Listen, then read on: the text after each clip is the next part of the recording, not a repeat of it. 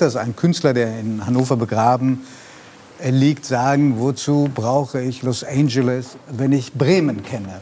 Oder? Das ist so beeindruckend, dass er äh, dieser Stadt verbunden ist.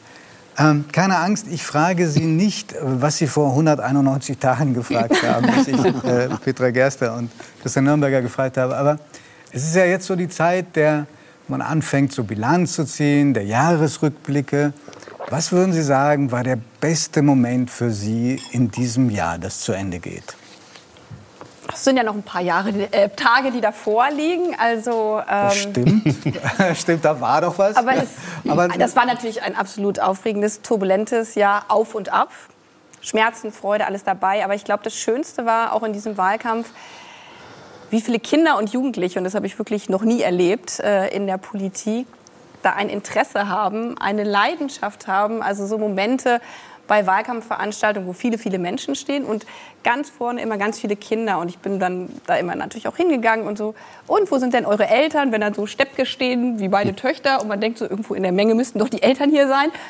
Och nö, wir haben eine Freistunde, wir sind mal vorbeigekommen. Und das ist, das ist wirklich was, was ich so ja, als Kraft mitgenommen habe, weil es heißt ja immer so, Jugendliche, ganz lange hieß es ja auch immer, Jugendliche interessieren sich gar nicht für Politik. Das fand ich immer schon, weil was ist schon die Politik? Aber wenn man gefragt hat, was würdest du als erstes Gesetz machen oder was würdest du in diesem Land verändern oder wovon träumst du?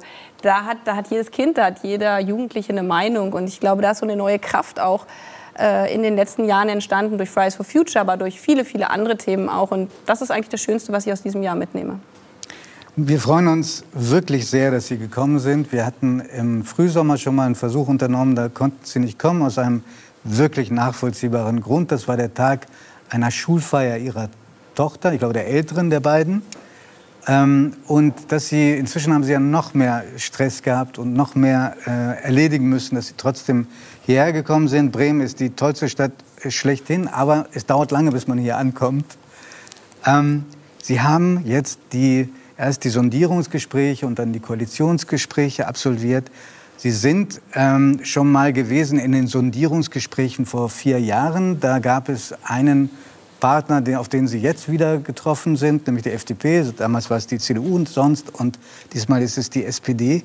Ich kann mir bis heute nicht so richtig vorstellen, wie es bei solchen Gesprächen zugeht. Mhm. Geht man da rein und hat so ein Paket, sagt man erstmal, man spricht sich wahrscheinlich vorher ab ähm, in jede Partei und sagt, wir schreiben mal das und das als Forderung auf und gehen dann mal rein und gucken, was passiert? Oder sagt man gleich, wir packen ein, zwei Sachen ein, die klingen für die anderen wie Folterinstrumente, notfalls nehmen wir wieder die raus. Wie macht man das? Wir haben ja auch gleich noch Sportler, also die Taktik zu verraten im Fernsehen. Aber die ist ja jetzt vorbei. Das ist ja jetzt jo, vorbei. das kommt immer wieder. Ja. Äh, nach dem Spiel ist vor dem Spiel, würde ich sagen. Ähm, aber sehr unterschiedlich. Also erstmal ist es ja nicht so, man, wenn man dann in Koalitionsverhandlungen sitzt, dann überlegt man sich, was wollen wir eigentlich machen, sondern dafür gibt es ja ein Wahlprogramm, dafür tritt man an Geschenk, im Wahlkampf. Ja, klar, das, das, das setzen heißt, wir voraus. Man hat schon Prioritäten mhm. und man spürt ja auch, also was bewegt die Menschen, wofür wird man gewählt. Da verändern sich natürlich auch Dinge, auch diese Lehren aus der Pandemie, die haben jetzt auch in den Koalitionsverhandlungen. Wir haben ständig dann unsere eigentlichen Sitzungen unterbrochen. Das war dann auch manchmal ganz gut, obwohl diese Pandemie-Entscheidungen natürlich wahnsinnig schwierig waren. Aber wenn du dich gerade richtig streitest über alle möglichen Themen standen ja auch in der Zeitung über Verkehrspolitik oder auch über die Frage von, wie ist eigentlich eine moderne Gesetzgebung. Und dann gibt es einen Break, weil dann doch klar ist, jetzt müssen wir aber erstmal über Corona reden. Ähm, das bedeutet, dass man auch immer wieder bereit sein muss, den Standpunkt zu ändern. Und Sie haben ja gefragt, so auch vor vier Jahren, das finde ich eigentlich das Schöne. Man ist gerade in den Rollen Opposition und Regierung. Das sind so eingespielte Rituale. Ja? Und wenn der eine dafür ist, so ein bisschen im Prinzip ist man schon dagegen. Und dann in der Konstellation am Tisch zu sitzen, und das ist ja das Schöne an einer Demokratie, dass Wählerinnen und Wähler entscheiden, da sitzen jetzt äh, Politiker miteinander an einem Tisch, die sich das vielleicht nicht ausgesucht haben. Es bedeutet natürlich auch, dann bereit zu sein, die Perspektive des anderen einmal einzunehmen. Das heißt nicht, dass man dem dann gleich automatisch Recht geben muss, aber so sind eigentlich gute Koalitionsverhandlungen, dass man nicht sagt, ich habe recht und jetzt begreife es mal. Auch solche Momente hat es gegeben. Dann haben zwei Stunden lang alle immer wiederholt, was die eigenen Argumente sind. Aber die Lösungen kommen ja dann, wenn man sagt, okay, das ist das Ziel Und vielleicht gibt es ja andere Instrumente, um zu diesem Ziel zu kommen. Und ich glaube, das ist auch Mir war gar nicht bewusst, die Stärke die Frage, des Koalitionsvertrages. Die Frage jetzt so persönlich war. Ich habe ja nur gefragt, wie geht es da so zu? Hm. Gibt es, ich versuche es trotzdem noch mal, ja, gibt es Menschen in diesem Kreis der Verhandler, die besonders betreuungsintensiv sind, weil besonders empfindlich? Also wir haben also das Koalitionsverhandlungen, das ist schon, wir hatten uns ja vorgenommen, wir tagen zivilisiert, auch so ein bisschen eine gesellschaftliche Weiterentwicklung. Ja, wenn, man, wenn Menschen am Tisch sitzen, die kleinere Kinder haben oder Wochenende, haben wir gesagt, was bringt das eigentlich immer um 17 Uhr anzufangen? Alle sind müde, dann denkt man zwar, man hat gekämpft, aber nachts um drei muss nicht unbedingt das Verhandlungsergebnis besser sein als äh, nachmittags um drei. Und so sind wir gestartet. Am Ende hatten wir dann doch ein paar Nachtsitzungen. Und da gibt es immer wieder Momente, wo unterschiedlich, man hört es an meiner Stimme, ich war zwischendurch ziemlich angeschlagen, das heißt betreuungsintensiv, gab es da auch ein paar Stunden, wo ich gesagt habe, ich glaube, ich habe Fieber, ich muss mich hier mal kurz da waren Sie aber krank. Das war, aufs Ohr ja, legen. Ja, ja. Andere wurden zwischendessen geboostert, äh, die hatten dann auch die Nachwirkungen. Ja, und natürlich lernt man sich auch menschlich besser äh, kennen und merkt und so. Im, Im Guten oder im Schlechten? In beiden. Das ist ja die Vielfalt der Menschen. Ja? Also man Jetzt wird interessant. Also wer hat am meisten genervt und wer, ja, genau. mit wem haben Sie Freundschaft geschlossen? Also ich glaube sowieso, das ist äh, natürlich jetzt so, wie man nicht sagen kann, wer einen Anruf für das nächste Angebot, sage ich jetzt natürlich, die Wert genervt am meisten. Ich habe sicherlich auch mal äh, genervt, aber ich glaube sowieso, dass gute Politik, gute Politikerinnen, Politiker da ist der Kern, dass man ein Interesse an Menschen hat. Sonst ist es einfach nur Paragraphen und eine Leidenschaft für Menschen. Das heißt ja auch Menschen in ihrer Vielfalt äh, zu sehen. Und so ist es auch so an so einem Tisch. Da kann man mit dem einen dann mal besser und mit dem anderen schlechter. Okay, also, also, also bunte Truppe, wie in so einer WG. Aber dann zitiere ich Sie. Sie haben immerhin schon was Ungeheures äh, verraten zu, aus den Koalitionsverhandlungen, nämlich dass es mit je später der Abend, desto humorvoller wurde es. Was darf man sich denn darunter vorstellen? Und ist damit auch Olaf Scholz gemeint? ja, der ist damit auch gemeint. Der kann auch lustig sein. Ja. Ja. Denkt man gar nicht. Sehen Sie, das ist ein Vorurteil, was dann ja. gleich widerlegt wurde. Und in der Süddeutschen Zeitung stand, dass die, äh, der Jähzorn von Robert Habeck legendär sei und äh, an, äh, Annalena Baerbock auch ganz schön aus der Haut fahren kann. Tut man das auch bei Koalitionsverhandlungen? Mal richtig sauer werden? Ja. Und macht das Eindruck oder ist man dann eher in einer schwachen Position? Es kommt drauf an. Also was ja schon wichtig ist, also damit man am Ende, jeder muss Kompromisse machen, auch das gehört zu einer Demokratie dazu, aber Regieren ist ja kein Selbstzweck. Und wenn man in Verhandlungen reingeht und dann am Ende sagt, irgendwie haben wir auch gar nichts erreicht, dann fragt man sich ja auch, warum regiert man. Und deswegen ist, gibt es schon Momente, wo man deutlich macht, das ist uns jetzt aber wirklich wichtig. Deswegen sind wir bei dieser Bundestagswahl angetreten. Und dann ist natürlich schon auch Momente, das heißt ja nicht, dass man rumschreien muss, aber wo man spürt, der andere ist da mit Leidenschaft und Emotionalität dabei. Und wenn man eine Lösung finden will, dann ist das natürlich schon ein Punkt, wo man denkt, okay, dem ist das wirklich wichtig. Das ist jetzt nicht nur aus Prinzip. Und deswegen ja, sind das Momente, wo es auch Sinn macht. In anderen schiebt man sich vielleicht auch mal einen Zettel zu, gerade in der Doppelspitze und sagt, okay, okay einmal abrüsten vielleicht. Ich gehe von der Politik weg, okay? Dann entspannen Sie. Aber es ist fast wie in der Ehe, würde ich sagen. Also das, Obwohl, so, darf ich eine Frage stellen? Natürlich. Ich habe mich ähm, gefreut, wie Sie Kanzlerkandidatin ähm, wurden und waren und, äh, und finde überhaupt sehr sympathisch bei den Grünen, dass sie ja konsequent immer die Frauen wirklich mit im Reißverschlussprinzip nach vorne gebracht haben. Und da dachte ich, jetzt, wo Scholz eben Kanzler wird, wäre es doch wirklich naheliegend, dass sie also sozusagen stellvertretende Kanzlerin würden. Dann hätten wir ein, ein, eine Doppelspitze Mann-Frau. Und warum war das jetzt nicht möglich? Weil wir, das habe ich auch schon öffentlich gesagt, äh, Robert Habeck und ich dazu äh, anderes vorher besprochen hatten. Und, ähm, ja, und das haben wir dann auch so jetzt umgesetzt. Also es war dann sozusagen stur nach der, nach der Vorabsprache. Also ich Kanzlerkandidat, du Stellvertreter. Na, waren auch schon andere Dinge, aber das ist also war Teil der Abmachung. War Teil der Abmachung. Nee, das, das ist nicht Teil der Abmachung, aber also das haben wir ja auch die ja. ganze Zeit gesagt. Äh, man man arbeitet im Team zusammen und da gibt es immer wieder, deswegen meinte ich fast wieder Ehe, natürlich gibt es immer wieder Reibungsmomente, aber ich glaube, die Stärke, um auf Dauer wirklich als Team agieren zu können, ist halt ein Grundvertrauen. Und deswegen, so wie wir nicht über die Kanzlerkandidaturentscheidung geredet haben, reden wir auch nicht über diese Entscheidung, weil Vertrauen okay, sollte also uns länger halten. Lassen Sie uns von der Politik wegkommen, weil jetzt, jetzt komme ich mit den richtig fiesen Fragen. Nein, wissen Sie noch, was Sie im November 1999 gemacht haben?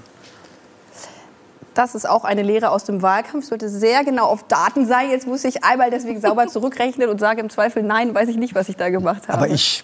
Gut. Sie haben nämlich damals äh, angefangen zu arbeiten für die Hannoversche Allgemeine Zeitung.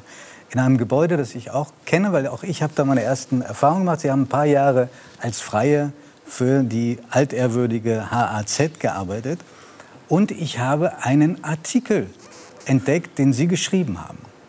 Und der hat einen fulminanten Einstieg. Ganz ehrlich, wir, wissen Sie noch wieder? Äh, darf ich vielleicht vorab sagen? ich weiß jetzt ja nicht, was kommt, aber das war eine Jugendredaktion, die wir damals ja, aufgebaut haben. Eine Art Zeitung in der Schule. Und dann sind Sie aber in die, in die Aufgabe reingewachsen. Da haben Sie als Freie da weitergearbeitet, ähm, so wie man das auch macht. Und dieser Artikel, den Sie geschrieben haben, fing mit dem schönen Satz an, Rot macht mich aggressiv. Die Farbe überträgt sich auf mein Gesicht, die Hände werden feucht und das Herz beginnt zu hämmern. Also, wenn ich so einen Einstieg bekommen hätte von einer jungen Mitarbeiterin, hätte gesagt, die müssen wir uns näher anschauen. Ja. Konnten Sie sich erinnern an diese, wissen Sie auch, worum es ging? Es wurde im Wahlkampf schon mal rausgeholt, äh, aber das Ende des Ich glaube, ehrlich gesagt, glaube ich, aber vielleicht bin ich auch komplett falsch, äh, ging es eigentlich ums Autofahren äh, an der Stelle? Nee, nee. Es ging um eine Baustelle, die sie irre genervt hat. Eine, immer, vielleicht beim immer, Autofahren. Genau, ja. die immer zu Staus geführt hat. Ja. Und, und, und, wissen Sie, was, was, was das dann der Dreh war dieser Geschichte? Nee. Dass da eine Nummer angegeben war, wo man anrufen kann, um eine Erklärung zu bekommen, wie es mit dieser Baustelle weiterging. Mhm. Und Sie haben sich ein Herz gefasst und haben da angerufen und sind offenbar ganz furchtbar abgeblitzt. Und da haben sie den schönen Satz geschrieben, doch genau wie mit meinem Ex-Freund, der mich hinterhältig betrog, erging es mir dann mit diesem Funken Hoffnung. Also der Hoffnung da war es jetzt unglaublich offen. Also ja, aber Vergleich heute zu heute im deutschen Fernsehen nicht mehr so. Was ist denn? Haben Sie mit diesem Ex-Freund noch irgendwie Kontakt gehabt? Wusste der, dass Sie ihn da verewigt haben? Boah, das äh, in dem Moment, wo ich es geschrieben habe, das äh, war ja noch nicht so lange dann äh, her. Aber vielleicht mal zu dem Autofahren, warum ich das Autofahren und die Baustelle, jetzt wo Sie es äh, ich bin ja nämlich nicht in Hannover, also da bin ich zwar geboren, aber da bin ich eigentlich nur zur Schule gegangen. Und weil Sie in Patten sind. Ja, oder das ist eine ganz andere Welt, das stimmt. Patten sind Feine Paris, da sind ja. wir sehr stolz drauf. Ähm, eigentlich Schulenburg, noch ein Dorf weiter. Mhm. Und äh, dann war ich froh, ich war in den USA und habe dann meinen Führerschein gemacht und konnte dann auch Auto fahren, damit ich nicht immer mit dem Bus fahren musste. Und dieses Stauthema, das war eins, was zu spät kommen morgens zur Schule und diese ganzen Fragen. Und das ist auch äh, der Text in dem äh, Bereich. Aber es passt vielleicht, um es einmal wieder zu politisieren, damit es nicht nur Anekdoten sind. Ein Teil des Koalitionsvertrages, Modernisierung des Staates, äh, ja, und dieses, was eigentlich so an einem Alltag verrückt macht und dann überträgt auf, funktioniert das hier eigentlich in diesem mhm. Land? Ähm, ich meine, der Artikel war jetzt echt nicht schlimm, der ist doch sehr charmant. Ja, ich fand es Sie, also müssen ich wollte unbedingt, noch eine... müssen nicht die Brücke zum Koalitionsvertrag schlagen. das ist auch so gut. Ich ähm, würde Sie auch noch etwas fragen, was ein bisschen mit Ihrem Beruf zu tun hat, sogar eine ganze Menge mit Ihrem Beruf und die ich, glaube ich, bislang nur Männern gestellt habe in, in Talkshows. Weil Sie, Sie sind die zweite Frau in der Geschichte der Bundesrepublik, die fürs Kanzleramt kandidiert hat. Ähm, Sie werden aller Voraussicht nach Außenministerin. Sie, hat, Sie haben eine fulminante Karriere hingelegt.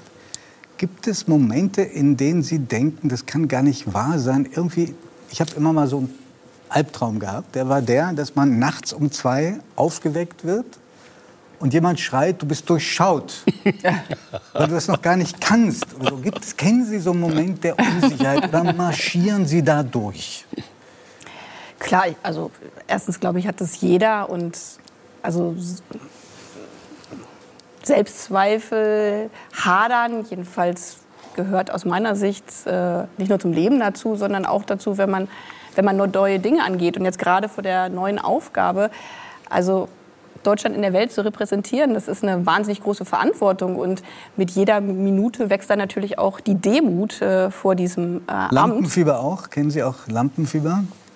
Ich, ich darf Ihnen verraten von Ihren Mitarbeitenden äh, hier, als wir hierher gegangen sind, der Hinweis, oh, die Moderatoren sind auch immer aufgeregt. Da habe ich gesagt, ja logisch, ich bin auch immer aufgeregt, auch wenn ich zum Rednerpult im Deutschen Bundestag äh, gehe, jetzt gar nicht als vielleicht zukünftige Ministerin, sondern als Abgeordnete, die schon acht Jahre da war, ist immer so ein Kribbeln im Bauch. Und ich glaube eher, und das ist so ein bisschen meine Leitlinie, wenn man nicht mehr aufgeregt ist, dann ist es offensichtlich Routine. Dann sollte man äh, den Job wechseln äh, und vielleicht, wie Sie gesagt haben, was anderes machen. Mhm. Waren Sie gestern bei dem Zapfenstreich, dem Großen? Ja. War der schön, würdig? Ja, ich finde es bewegend. Also ich finde auch, ähm, zum einen hat äh, einer der anderen Kollegen gesagt, Mensch, jetzt müssen wir mal durchziehen. Eine Bundeskanzlerin, 16 Jahre, wird gerade das Bild eingespielt. Wie viele Vizekanzler, waren alles Männer, wie viele Vizekanzler gab es eigentlich? Die sind auf sechs gekommen, weiß ich nicht, ob das jetzt äh, stimmt, ich habe nicht nachgezählt. Und es zeigt, das ist eine Ära, da kann man jetzt viele, viele Dinge in Krisenzeiten, wie Angela Merkel das Land geführt hat. Aber gerade auch für meine Generation, auch meine Generation von Frau, hat Angela Merkel, finde ich, so das, das Machtverständnis in dieser Republik und eigentlich in der Welt verändert. Und wir hatten ja davor auch einen Kanzler, der mal eher draufhauend war. Der Basta, die Basta-Politik. Ja, und mit gar nicht nur dieses leise Töne, sondern finde ich mit Klugheit, aber gerade auch mit Empathie ähm, ein Land zu führen, ist was, was es dann Frauen, Politikerinnen wie mir, äh, Dinge einfacher gemacht hat. Wir haben ja auch viel Diskussion im Wahlkampf gehabt, Mutter, kleine Kinder, aber die Frage, ob eine Frau überhaupt Kanzlerin sein kann, die wurde mir nie gestellt. Mir wurden andere Fragen gestellt und das ist auch so dieser, ja, was Sie beschrieben hatten, ähm, Eintreten für Feminismus. Das sind Schritte. Aber dass mir diese Frage nicht mehr gestellt wurde, war, weil Angela Merkel 16 Jahre zuvor diese Frage ständig äh, gestellt worden ist. Und daher gibt es eine gewisse Art dann auch natürlich von meiner Generation eine Dankbarkeit, weil was ermöglicht wurde, wofür jetzt heutige Generationen von Frauen nicht mehr kämpfen müssen. Mhm. Wenn ich das richtig in Erinnerung habe, dann haben Sie im vergangenen Jahr einen Vortrag mal gehalten, in dem Sie eine Anekdote erzählt haben von Ihrer Tochter, die Sie nämlich gefragt hat, äh, Mama, kann man eigentlich auch als Mann Kanzlerin werden. Was haben Sie denn ihr damals geantwortet? Ja, klar. ähm, und das ist das, was wir vorhin bei der Sprache hatten, ohne das jetzt äh, wieder aufzumachen, das, äh, das Thema. Ich habe das ja im Wahlkampf auch angesprochen und kenne auch diese ganzen Reaktionen, die es äh, darauf gibt, mit Blick auf Gesetze. Äh.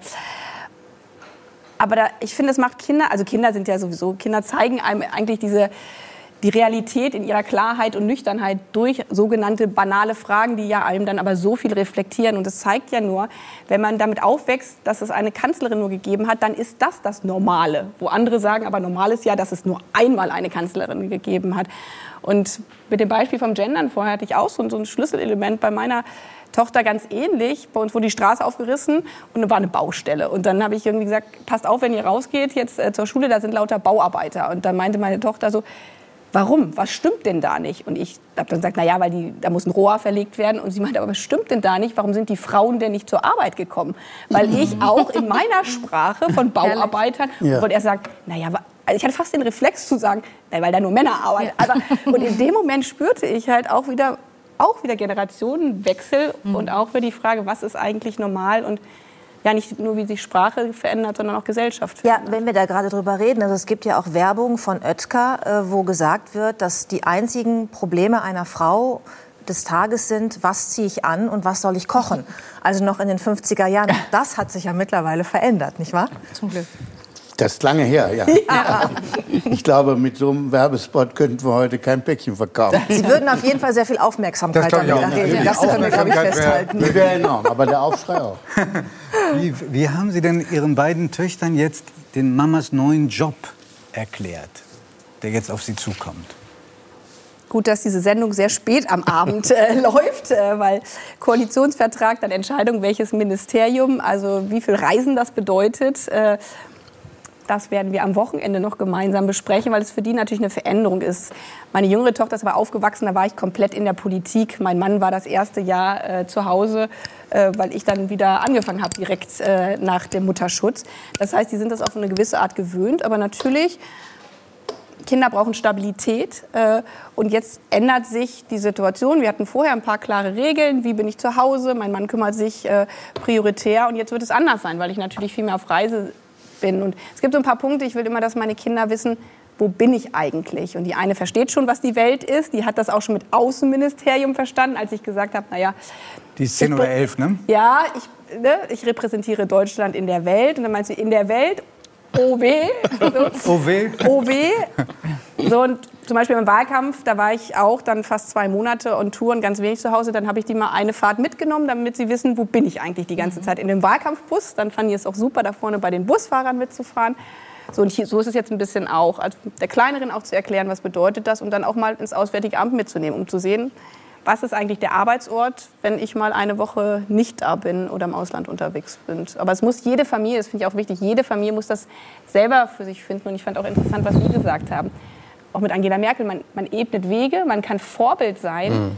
aber es gibt ja nie eine Schablone, Blaupause, die man für zu 100 Prozent ne? kopieren kann. Und ja. so ist es, glaube ich, auch im Familienleben. Es gibt nicht diese eine Lösung für alle, sondern es muss jede Familie in ihrer Realität äh, für sich dann definieren.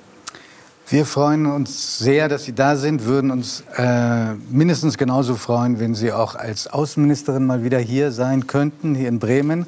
Und bis dahin studiere ich alle Artikel in der Hannoverschen Einzelhandel. Vielen Dank für Ihren Besuch. Danke. Ja,